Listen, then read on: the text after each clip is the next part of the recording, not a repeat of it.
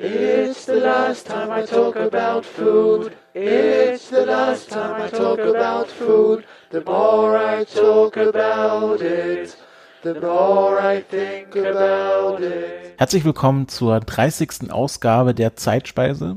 Ich begrüße wieder bei mir im virtuellen Podcaststudio den Kai. Hallo Kai. Hallo Christopher. Und ähm, heute ist, wenn äh, wer aufgepasst ist, weiß, wer heute dran ist. Ähm, und ihr werdet schon merken, dadurch, dass ich die Folge anmoderiere, das ist nämlich der Kai dran.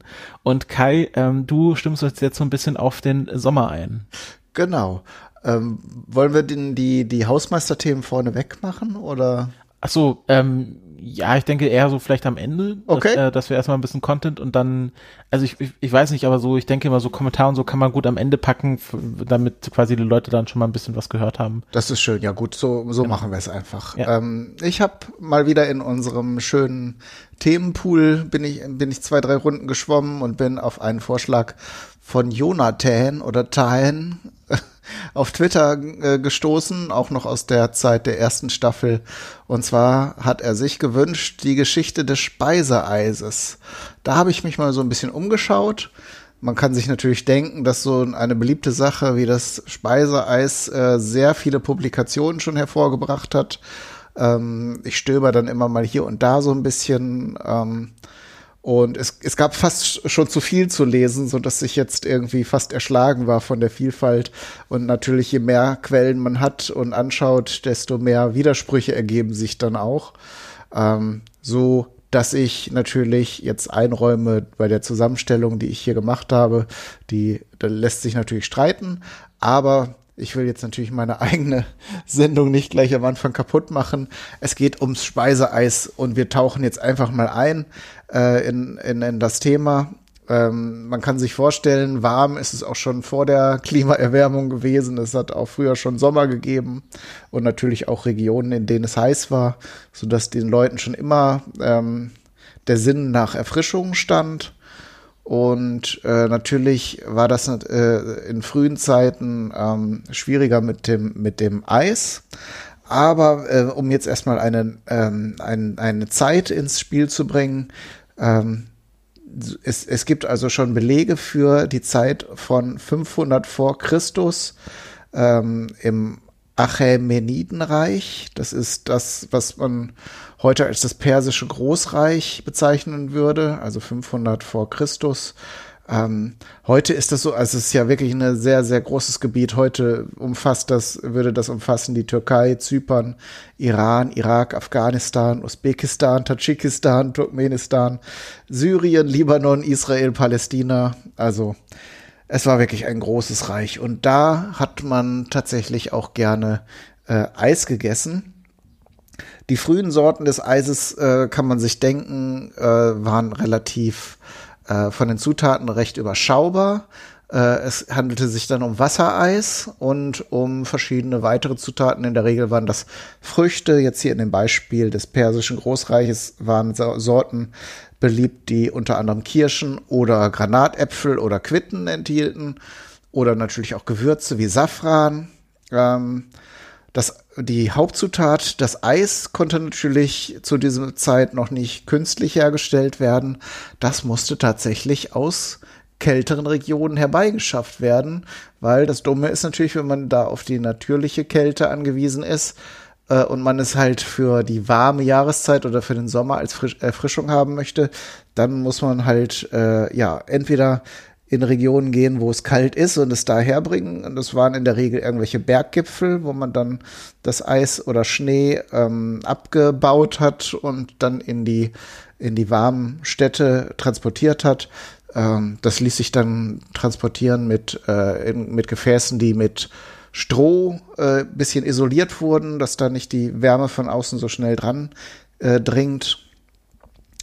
Und so konnte das dann verarbeitet werden. Und äh, dann gab es später, so um 400 vor Christus, hatten die Perser noch so eine äh, Spezialität entwickelt. Das war eine gekühlte Speise aus diesen dünnen Nudeln. Da gibt es ja im, im orientalischen Raum ganz viele Spezialitäten, die auf so diesen ganz, ganz feinen, dünnen äh, Nudeln aufgebaut sind, ausge, aufgebaut sind. Und in dem Fall waren sie dann mit Rosenwasser vermischt äh, und dann eben gekühlt als äh, sommerliche Erfrischung. Äh, genau, in, in der Zeit um 500 vor Christus haben auch die alten Griechen schon Schnee mit Honig und Früchten vermischt. Äh, das ähm, ist auch unter anderem belegt durch Zitate des berühmten Hippokrates, der gesagt hat, äh, also der hat seine Patienten ermuntert, einfach Eis zu essen, da es, Zitat, die Lebenssäfte weckt und das Wohlergehen fördert.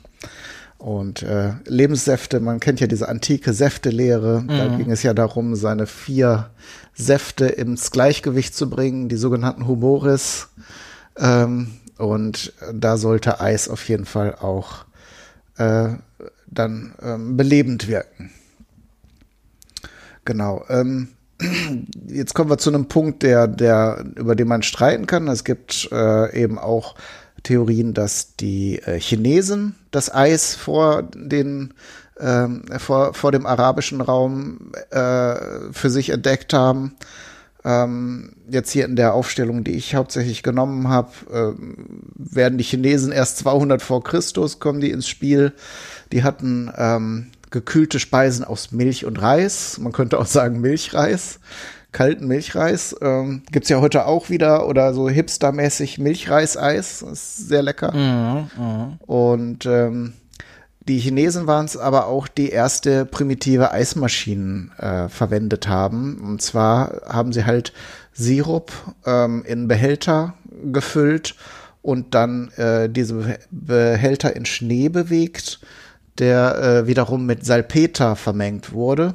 Und das Prinzip ähm, wird auch später dann aber meistens mit Kochsalz verwendet. dass ähm, das Salz löst, äh, senkt dann den Gefrierpunkt des Wassers im Schnee unter 0 Grad Celsius. Also das Eis wird quasi durch Zugabe von Salz noch kälter, was natürlich bei, dem, bei der Herstellung von, von Speiseeis oder gefrorenen äh, Speisen sehr hilfreich ist, wenn das dann noch ein bisschen weiter runter geht, dann kühlt natürlich die Masse im Inneren, äh, egal was man da jetzt gerade runterkühlen möchte, schneller. Und das Prinzip gibt es also bis, bis zum heutigen Tag mit Eismaschinen, dass man da Flüssigkeiten verwendet, die sich sehr stark runterkühlen lassen. Ähm, aber da kommen wir später noch mal ein bisschen drauf. Genau, das sind so die ganz, ganz frühen Anfänge. Dieses, dieses Wassereis äh, war so lange äh, ähm, so Stand der Dinge. Die, die Aromen, die Geschmackskomponenten haben sich natürlich je nach Region und Kultur und Verfügbarkeit geändert. Ähm, in Europa ist das erste Rezept, ähm, was, was äh, ich gefunden habe, ähm, auf Französisch und erscheint im Jahr 1674. Und den Titel lese ich jetzt nicht vor des Kochbuchs. Der ist ungefähr eine Zeile lang und mein Französisch, du weißt ja, ist nicht so gut. Wäre jetzt vielleicht für einen kleinen Lacher gut, aber ich versuche es jetzt einfach mal nicht. Ähm, wer, wen das interessiert, also welche Quelle das ist, kann ich denn das auch gerne äh, weiterreichen. Ähm, genau. Und in England gibt es die ersten Eiscreme-Rezepte im 18. Jahrhundert. Da geht, ist dann auch so der Übergang, wo ähm, dann auch Rezepte mit Sahne auftauchen. Also das Eis, was wir dann heute auch gerne mögen, neben diesen wasserbasierten, den Sorbets und den äh, Wassereisen, ähm, kamen dann auch diese, diese reichen, cremigen äh, äh, Eissorten besonders auf. Ähm, nach wie vor, auch im 18, äh, 18. Jahrhundert und im, ja, im 18. Jahrhundert gab es auch noch nat natürlich nicht so viel oder gar kein künstlich hergestelltes Eis. Ähm, da wurde auch im Winter ähm, das Eis zum Beispiel aus den Seen und äh, ja, Gewässern rausgeholt und dann in speziellen äh, Gruben im, im Erdboden gelagert. Da gab es also so, so ähm, spezielle Gebäude, die dann in den Boden reingemauert waren, teilweise dann auch mit Drainagen noch, die dann äh, das äh, schmilzende, dass das Wasser, das äh, schon abgetaut ist, äh, wegführten und das restliche Eis sozusagen länger äh, erhalten wurde. Da gibt es also schöne Zeichnungen, wie diese, diese Gewölbe aufgebaut waren. Und natürlich viele, viele Möglichkeiten, Eis zu lagern. Also in der, in der Vorzeit ähm, gab es halt oder in, der, in, diesen, in diesen Zeitraum vor Christus gab es halt einfache Gruben zum Teil, wo das, wo Schnee und Eis dann einfach äh, möglichst vor dem Sonnenlicht und der Wärme geschützt wurden und äh, in, in Europa in, äh, im 18. Jahrhundert wurden da, da tatsächlich spezielle Gebäude dafür errichtet. Genau, das ging dann so eine Weile weiter. Ähm, aber im Jahr 1859 erfindet der Franzose Ferdinand Carré die sogenannte Ammoniak-Absorptionskältemaschine. Und das äh, ist jetzt zumindest meiner Recherche nach so eine der ersten Maschinen, mit denen man äh, eben mit Hilfe von Elektrizität eine äh, ja ein Wassereis herstellen konnte, das man dann wiederum zum Kühlen dieser äh, Eismaschinen nehmen konnte, um, um dann eben auch Speiseeis herzustellen. Und dann gab es halt auch in diesem Zeitraum ähm, schon auch in den 1840er Jahren ähm, so für den Hausgebrauch klein, kleine äh, handbetriebene Eismaschinen, das waren dann im Grunde so Holzkübel, in die dann Behälter eingesetzt werden konnten. Also in die Holzkübel kam dann das Eis, in der Regel dann auch noch Speisesalz, wie gesagt, dazu, um das noch weiter runterzukühlen. Und dann darin war noch ein Behälter, den man drehen konnte. Und darin waren dann auch schon Rührwerke, die das, ähm, die die Masse in Bewegung hielten. Denn äh, wer sich da schon mal mit beschäftigt hat, weiß, dass das Cremige beim Eis äh, auch durch das ständige Rühren der, der Eismasse entsteht, damit eben keine großen ähm, scharfkantigen Eiskristalle entstehen, sondern möglichst feine, äh, feine, äh, glatte Eis, Eisstückchen. Äh, ja, einfach Sahne einzufrieren, das funktioniert nicht. Das habe ich selber schon mal, also genau. als ich noch nicht so kulinarisch ausgebildet war, äh, noch nicht, äh, habe ich mal probiert, hat nicht so gut funktioniert. Genau, das kann man mit, mit Saft machen oder mit Limonade, dann hat man das Eis am Stiel ähm, das wurde übrigens im Jahr 1923 patentiert von dem Erfinder und Limonadenhersteller Frank Apperson. Der hat äh, mhm. äh, das Eis am Stiel patentieren lassen unter der Bezeichnung Popsicle. Das ist wohl auch bis zur heutigen Zeit für eine bestimmte Form von Eis äh, immer noch ähm, ja, bekannt. Und äh, genau, so, so, so diese Eis am Stiel Genau, und um noch eine weitere Jahreszahl in den Raum zu werfen, ähm, die industrielle Herstellung von Speiseeis in Deutschland begann in den 1930er Jahren durch die Firmen Langnese und Schöller. Auch die sind heute noch bekannt und im Geschäft. Ähm, genau, das sind jetzt ziemlich große Sprünge gewesen, aber wie gesagt, es gab sehr viele unterschiedliche Dinge, auch Quellen, die sich hauptsächlich auf die äh, Eisherstellung in den USA äh, ähm, spezialisiert haben. Und da gibt es sicher auch noch viel zu erzählen. Die Amerikaner haben da ja noch mal eine ganz eigene Subkultur entwickelt, was das Speiseeis angeht. Aber so tief wollen wir hier ja gar nicht eintauchen in die Materie. Ähm, ja, Christopher, ich glaube, ich äh, werde mal nicht so dumm fragen, ob du schon mal Eis gegessen hast.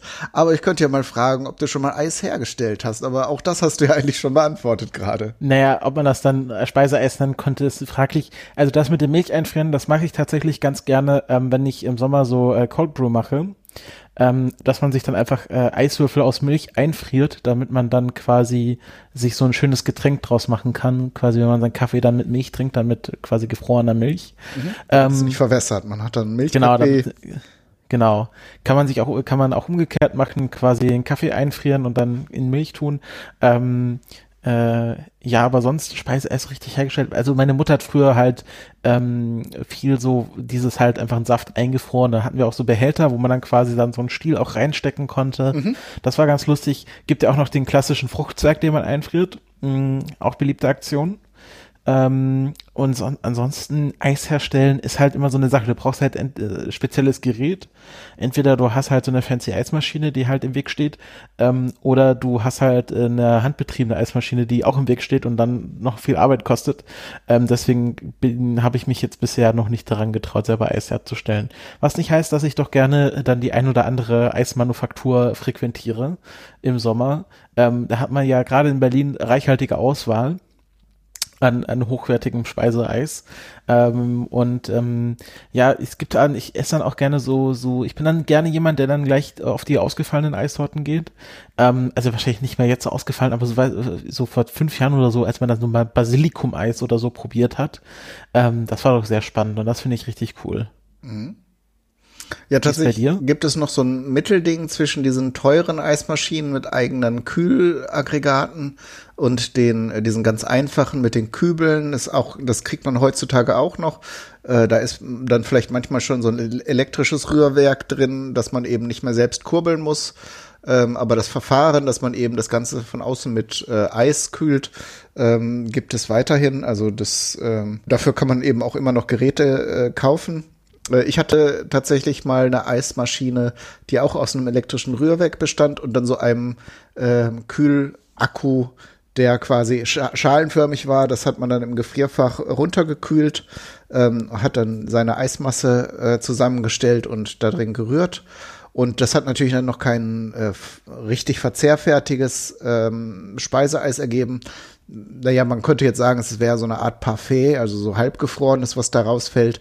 Aber es hat dann zumindest schon mal so eine Grundstruktur und man kann es dann im Eisfach noch runterkühlen, bis es ähm, ja so diese, diese Kälte erreicht hat, äh, dass man so Speiseeiskonsistenz hat. Das mhm. habe ich mhm. tatsächlich gemacht. Das ist aber schon eine Weile her. Das, diese Maschine ist dann irgendwann bei einem Umzug oder so verschollen gegangen. Ähm, aber ich muss auch tatsächlich sagen, man muss bei solchen Dingen auch immer abwägen, wie viel Eis man herstellen möchte oder ob es dann nicht ökonomisch sinnvoller ist, dann zu einer Eisdiele zu gehen und dann die, die zwei, drei Euro da zu investieren, anstatt dann irgendwie für mehrere hundert Euro eine richtig teure äh, Eismaschine zu kaufen oder dann irgendwas, was seinen Zweck nur so mittelmäßig erfüllt. Ähm, ja. Von daher, ich mag dieses Prinzip, alles mal ausprobieren, alles mal selber gemacht haben, ja, aber auch ja. dann kann man den Schluss daraus ziehen, das muss ich jetzt nicht immer, für immer selbst machen. Ist wie beim Blätterteig, das macht man einmal und dann stellt man fest, dass der gekaufte genauso gut schmeckt. Ganz genau. Ähm, äh, äh, bei uns im Haushalt gibt es ja die große Diskussion, wo wir gerade bei der Struktur des Eises waren, ähm, welchen äh, Gefrierungszustand das Eis haben muss, damit es verzehrfertig ist. Ich bin ja gerne jemand, der das Eis sofort quasi aus dem Kühlschrank nimmt und dann sofort äh, am liebsten mit einem Eispickel ähm, das Eis aufbrechen möchte. Also ich, ich kann das gar nicht haben, wenn das dann schon ein bisschen angetaut ist. Also natürlich ist es dann, wenn man halt irgendwie dann ein Weilchen dran ist, ist es schon ein bisschen angetaut, aber quasi für mich ist es verzehrfertig, sobald es aus dem Eis, äh, Eisfach kommt. Mhm. Und Becky ähm, äh, ist der Meinung, naja, man muss halt, wenn man so irgendwie so klassische Ben Jerry's so ein Pint hat, den muss man erst mal ein bisschen stehen lassen, damit, damit der quasi ein bisschen antaut und dann ist er erst perfekt. Und da gibt es bei uns immer große Diskussionen, äh, wer jetzt, also wann das Eis jetzt fertig ist und wann man es rausnimmt und wie man es vorbereitet. Mhm. Ähm, da, man merkt auch so ein bisschen, wenn man quasi alleine ist und dann äh, äh, sich so ein, eine Frivolität gönnt und dann das Eis direkt aus der aus der Packung isst, ähm, äh, dann ist es äh, tiefgefroren, ist es noch ganz gut, weil man kann es dann mit dem Löffel so ein bisschen abkratzen. Wenn man es dann aufteilen muss auf verschiedene Schälchen und dann halt größere Portionen in kurzer Zeit ähm, zubereiten muss, dann ist man schon ganz froh, wenn das dann schon ein bisschen angetaut ist. Also mittlerweile habe ich da meine Meinung auch ein bisschen geändert, okay. aber so rein vom Gefühl her bin ich doch immer noch ein Fan von so einem richtig schön durchgefrorenen Speiseeis. Sonst, wenn du sicher gehst, dass du die, diese ganze, dieses ganze Pint aufbrauchst, äh, gibt's hier dann auch noch den Lifehack, das Ganze mit so einem scharfen Küchenmesser einfach diese Pappschachtel zu Uff. verteilen. Äh, und ja, dann kann man eben die, so, so wie eine Torte quasi dann die Stücke oder Scheiben könnte man auch abschneiden. Nee, so ein ganzes Pint schaffe ich wirklich nicht. Also dann eher so, man, man nimmt so ein, also ich mache auch gerne so, ich esse so ein bisschen raus, denke mir, okay, jetzt ist es wieder ein bisschen zu weich geworden, dann stelle ich es wieder in ein Eisfach und dann irgendwie, keine Ahnung, Stunde später esse ich vielleicht noch mal ein bisschen was, wenn man so mal so einen faulen Nachmittag hat, wo man so irgendwie vom Fernseher hängt und äh, das ist immer ganz nett. Ähm, aber ja, Ben Jerry's, das ist ja, äh, ist ja, also ich glaube, das ist jetzt auch nicht so lange, dass es irgendwie da so viel Ben Jerry's in Deutschland gibt. Ist ja schon eine große Eis, Speiseeismarke, die ja dann auch dadurch bestechen, dass sie immer sehr ausgefallene Mischungen machen, so mit äh, Peanut Butter Cups ähm, oder irgendwelchen äh, Swirls oder so. Mhm. Ähm, ich finde das, also ich finde Ben Jerry's als Firma auch ganz spannend. Das wäre vielleicht auch mal fast schon eine eigene Folge, mhm. ähm, äh, weil äh, irgendwie die zwei Gründer, ähm, äh, der eine hatte, glaube ich, sogar ein Swimming, Swimmingpool in Eisform, also so wie so ein Ice Cream Cone. Und die sind ja auch sehr politisch aktiv. Ähm, was es hier in, in Berlin-Brandenburg noch gibt, ist Florida Ice. Ähm, die haben auch immer sehr schöne Mischungen und die, also die machen nicht so viel mit Zusätzen wie Ben Jerry's, aber die haben immer sehr coole Geschmacksrichtungen. So gibt's dann äh, so Traube rum Nuss ähm, und Whisky-Eis und das ist immer sehr cool. Da, da kaufe ich auch immer gerne was davon. Und die haben auch immer so zum Mitnehmen so kleine Dinger mit schon einem Löffel drin. Das ist immer so cool. Übrigens, wo ich gerade diese Lifehacks erwähnt habe, man kann natürlich, wenn man dann von so einer von so einer Schachtel Eis äh, so Scheiben abschneidet und große Cookies hat, kann man sich natürlich Ice Cream Sandwiches machen. Äh, das das äh, war so ein Ding und ich habe ja eine Zeit lang mich mit Lifehacks beschäftigt mhm. und äh, mhm. ein anderer Lifehack, wo wir gerade auch bei der Herstellung von Eis waren, was auch was ich teilweise heute noch mache, ist einfach aus dem Eisfach tiefgefrorene Früchte nehmen und die dann entweder mit Saft oder ein bisschen Wasser pürieren, dann hat man ein normales Sorbet. Man kann auch Sahne oder Milch dann dazu geben. Das reicht dann aus, wenn man es halt mit dem Mixer zerkleinert, dass man dann auch ein sehr äh, einfaches, aber auch schmackhaftes Eis herstellen kann, sogar im Handumdrehen so. Nee, Eis ist immer, ähm, ist immer spannend. Ähm, äh, ich, es gibt ja dann auch so wirklich ausgefallene Sachen. Ich glaube, in Italien haben sie mal, glaube ich, Speiseeis aus, aus menschlicher Muttermilch hergestellt. Mhm. Ähm, und dann halt für, für teuer Geld verkauft. Was ich jetzt neulich gesehen habe, in Hongkong hat jetzt eine Eisbude ähm, äh, Eis aus Pfeffer gemacht und das dann als ähm, Tränengas-Eis verkauft. Also in Referenz auf diese Proteste in Hongkong gab es da diese, diese große Demokratiebewegung, wo der Polizei dann schön mit Tränengas reingepfeffert hat und anscheinend ist jetzt Tränen, der Geschmack von Tränengas bei vielen Hongkongern so kulturell verankert, dass sie dann auch äh, Speiseeis äh, irgendwie daraus machen. Und einer, der meinte, äh, der quasi auch schon mal mit Tränengas in Kontakt gekommen ist, meinte, ja, der Geschmack ist ähnlich und das ist halt äh, größtenteils Pfeffer. Also das ist, das treibt dir dann schon die Tränen in die Augen. Ja, ist das nicht reines Capsaicin, was die da in dem Tränengas einsetzen? Irgendwie? Ja, ich glaube, ich glaube, mittlerweile ist das schon wahrscheinlich schon ein bisschen fortgeschrittener. Die tun da mittlerweile auch so Farbe rein und die Leute dann zu markieren. Aber ich glaube, so die Grundfunktion, ja, ist wirklich Capsaicin, also das, was dann auch im Pfeffer drin ist. Wo du gerade bei Asien bist, die Japaner sind natürlich ganz weit vorn, was so exotische Eissorten angeht. Da gibt es dann eben nicht so die üblichen Verdächtigen, sondern die machen ja auch keinen Halt vor Meeresfrüchten, vor Algen und mhm. äh, allen möglichen anderen Dingen. Also da gibt's halt zigtausende von Geschmackssorten. Ähm, und dann teilweise auch diesem äh, Japan-typischen saisonalen äh, Kampagnen, wo es irgendein Eis nur zu bestimmten Zeiten gibt oder dann Limited Edition, ähm, dass die Leute dann losgehen und das kaufen oder dann Sehnsucht entwickeln, dass es dann doch mal wiederkommen soll und so, ganz ja. verrückt. Ja, ja, das ist, ähm, der, ich glaube, der, der Trend, der letztes Jahr in, in, auf jeden Fall in Berlin war, war ähm, Eis im Brioche. Aha. Das ist anscheinend eine Spezialität auch aus Norditalien. Also behauptet man irgendwie Spezialität, kann ja alles sein. Aber dass man dann halt dann so, ein, so eine Eiskugel bekommt und die dann halt in so ein aufgeschnittenes Brioche-Brötchen, also so einem sehr leichten ähm, weißen äh, Milchbrötchen mhm. äh, serviert bekommt. Ich habe mich da nicht rangetraut, weil ich gedacht habe, naja, da musst du halt dieses Eis also abbeißen und dann hast du da so ein, so ein, so ein matschiges Brioche in der Hand. Ich weiß nicht so wirklich, ob das sich durchsetzt. Also geschmacklich ist das bestimmt schön, weil es ja auch Ei und, und, und Milch drin ist und mhm. schön weich. Ja, ja. Aber sobald das Eis dann nicht mehr Konsistenz hat, sondern ein bisschen angetaut ist, hast du da, glaube ich, nur noch so einen matschigen Schwamm in der Hand. Ne? Genau, genau. Ähm, wo ich jetzt auch immer noch hingehen wollte, es gibt in äh, Kreuzberg eine Eisdiele, wo du, ich weiß nicht, ob du das kennst, da haben die quasi, das ist quasi flüssig und dann haben sie also so, so eine Fläche, was aussieht wie so ein Burgergrill, aber es ist halt nicht mhm. heiß, sondern kalt. Cold und dann Stone. schmieren sie das, Genau, dann gibt's, schmieren sie es da so drauf und dann friert das halt ganz schnell durch und dann, dann rollen die das so auf und dann hast du so ein gerolltes Eis. Das finde ich ja. auch sehr lustig. Es kommt auch irgendwo aus, aus dem asiatischen Raum ursprünglich. Mm, mm. Meine ja. mehr so Thailand, aber ich will da jetzt auch nichts Falsches sagen. Äh, da sie, hat man so viel diese Street Market, äh, diese Food, ja. Food ja. Stands und da äh, habe ich schon viele Videos gesehen. Finde ich auch spannend. Würde ich auch gern mal probieren. Aber letzten Endes ist es halt dann, glaube ich, auch einfach nur spannend, denen dabei zuzusehen, ja, äh, ja, genau. wie die das zubereiten und dann da irgendwelche Früchte klein hacken und da reinschmieren. Ja, hat halt, also hat ja auch viel dann mit Performance zu tun, wenn man da irgendwie sehr kunstvoll das Eis aufrollt. Aber im Grunde geht's halt, geht halt nichts über irgendwie, ähm, tatsächlich, ich wohne ja in Potsdam und hier ist tatsächlich äh, eine sehr rege Eiskultur, was ich jetzt gar nicht so erwartet hätte, als ich hergezogen bin. Aber es gibt auch jedes Jahr die Abstimmung in der lokalen Zeitung, was jetzt die beste Eisdiele dieses Jahr ist. Und ähm, wir haben hier um die Ecke gibt's dann immer die Eisfrau.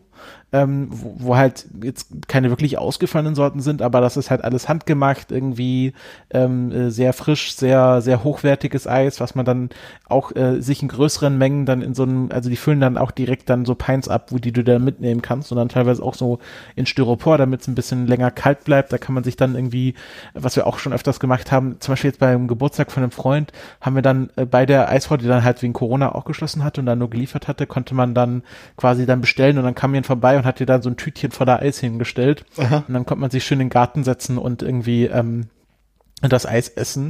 Und das ist auch ganz nett. Und dann gibt's hier, gibt's noch die Eismanufaktur und äh, die machen, also ich finde auch so, so, so Klassiker, so von den Klassikersorten finde ich so ein richtig geiles Pistazieneis richtig cool.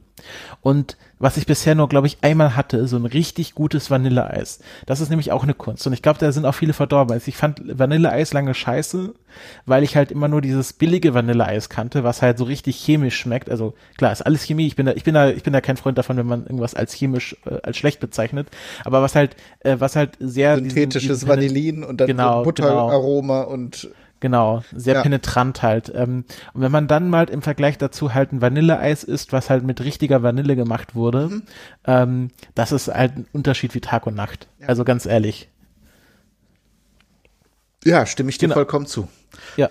Aber bevor wir jetzt zu weit ausfransen, machen wir noch jetzt die Hausmeisterthemen, würde ich vorschlagen. Ach ja, stimmt, da war ja noch was. Ähm, genau. Ähm, ich hatte ja äh, der, also in meiner Folge, also meiner Einführungsfolge zur Fermentation, ich mache ja gerade so eine kleine Reihe über die Fermentation, ähm, hatte ich über die verschiedenen äh, Schimmelpilzsorten gesprochen, die ähm, äh, für Koji verwendet werden. Beziehungsweise es gibt da eine äh, Pilzsorte, nämlich Aspergillus oryzae.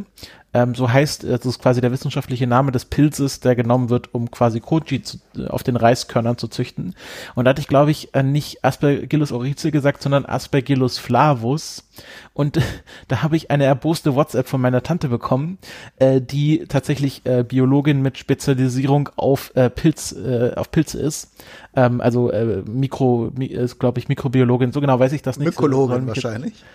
Ja, ähm, also ich habe ich hab mal, ich habe mich da mal mit länger beschäftigt, was sie gemacht hat. Ähm, äh, ich weiß nur, dass sie ihre Doktorarbeit über äh, Pilz, äh, also symbiotische Pilze geschrieben haben, die auf Tabakwurzeln, äh, also auf den Wurzeln von Tabakpflanzen wachsen und wie quasi die, der Pilz mit der Wurzel dann kommuniziert. Ist sehr spannend, aber bin ich auch nicht so ganz durchgestiegen. Auf jeden Fall äh, hat sie mich dann erbost angeschrieben, dass ja Aspergillus flavus ähm, äh, eigentlich ein sehr giftiger Pilz ist, der krebserregend ist und ähm, es gibt ja dann auch den schwarzen Schimmel, also den, den man gerne in der in der Zimmerecke hat. Und ähm, äh, dass, dass, dass ich da wahrscheinlich was, was verwechselt habe, weil es ja nicht Aspergillus flavus ist, sondern Aspergillus oryzae. Jetzt habe ich mich da noch mal ein bisschen eingelesen. Hier in der Wikipedia steht zum Beispiel, wenn man den Koji-Pilz-Artikel aufruft, Aspergillus flavus Variation oryzae, also wahre Punkt, steht wahrscheinlich für Variation. Ähm, und ich habe jetzt auch äh, zum Beispiel gefunden, der schwarze Schimmel oder wie man auch nennt, Gießkannenschimmel, ist dann Aspergillus niger, also griechische Wort für, für schwarz, niger. Ähm, und ich bin mir jetzt nicht ganz so sicher, ob es ähm, nicht einfach verschiedene Aspergillus flavus ähm, Unterarten gibt und manche davon sind halt äh, krebserregend und manche davon ähm, möchte man dann doch haben auf dem auf auf dem Reiskorn. Ähm, wenn da jetzt nochmal hier fachkundige Leute unter unseren HörerInnen sind, ähm, es gibt hier eine Krankheit, nennt sich Aspergillose, ähm, die Nierenbluten, Krebs und Herzversagen verursachen kann. Ähm, und äh, ja, also es ist äh, wahrscheinlich bekannt, dass es manche Schimmelpilze gibt, die gut sind, manche Schimmelpilze, die man eher nicht so hat, äh, nicht so gern äh, rumliegen hat. Ähm, Genau, und dann hatte ich ja auch gesagt, dass das quasi im asiatischen Raum äh, eher die, die Pilzfermentation bekannt auch ist, halt durch Koji, ähm, und das äh, eher im europäischen Raum ja nicht. Habe ich natürlich vergessen, dass es natürlich ähm, Hefepilze gibt, die natürlich in Europa sehr reichhaltig benutzt werden, um Sachen zu fermentieren. Ähm, mir geht es, mir ging es bei der Unterscheidung hauptsächlich darum, dass halt im asiatischen Raum früher erkannt wurde, dass halt Fermentation ein, Proz ein lebendiger Prozess ist und kein quasi sich äh, selbst abbauender Prozess, wie man es halt lange in Europa Europa gedacht hatte. Und das vor allem dadurch ist, dass man halt offensichtliche Pilzfermentation benutzt. Also halt gerade diesen Koji, der halt sichtbar auf dem Reis wächst.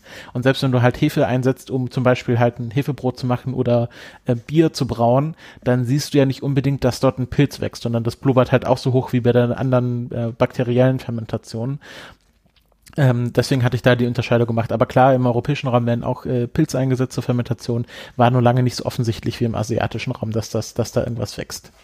Das waren meine äh, Korrekturen zu den letzten Folgen. Hat, hatten wir noch weitere Kommentare, Kai? Ich hatte noch eine auf äh, Twitter gefunden und zwar hat Hanna noch ergänzt, äh, ebenfalls zu der Einführung in die Fermentation von dir dass das Vitamin B12, was ja ähm, die Fleischesser im Fleisch äh, finden oder auch im Tierreich die Fleischfresser ähm, äh, durch, durch Verspeisen von, von Pflanzenfressern, ähm, dass die das quasi, äh, also dass das Vitamin B12 letzten Endes in dem tierischen, äh, in den tierischen Lebensmitteln auch von Mikroorganismen stammt. Also das mhm. wird ich habe mich da jetzt nicht so intensiv mit befasst, aber scheinbar nicht im, im menschlichen oder im tierischen Körper selbst hergestellt, sondern wird letzten Endes immer über Mikroorganismen hergestellt, wie Bakterien und dann quasi durch die Nahrungskette weitergereicht. Genau, also das ist im, im Grunde, im Grunde ähm, kommt es halt aus, aus dem, also wird das im, wird das nicht durch den, ich hatte das glaube ich damals nicht so genau erklärt, ähm, aber ich glaube, es ist halt so, dass bei der Fermentation das Vitamin B12 entsteht und äh, quasi auch dann halt durch die Mikroprozesse ähm, produziert wird und nicht erst quasi irgendwie aus, aus den Pflanzen oder so äh, rausgeholt wird. Mhm. Ähm, genau, so tief wollen wir da auch gar nicht einsteigen. Wir sind ja jetzt hier nicht der Mikrobiologie-Podcast.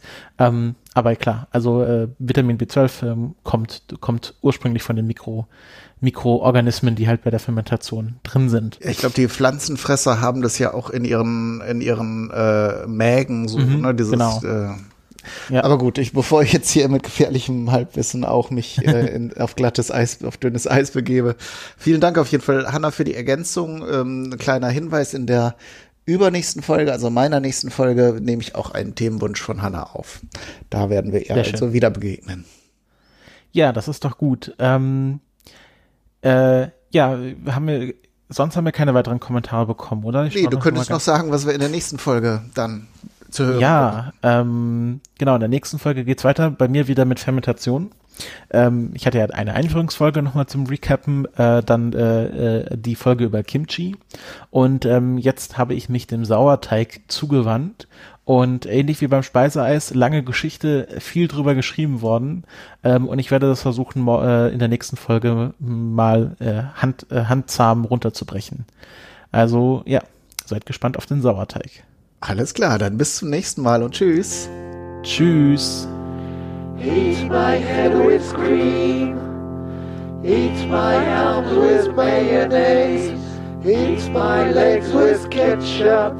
And invite friends around to taste my ass.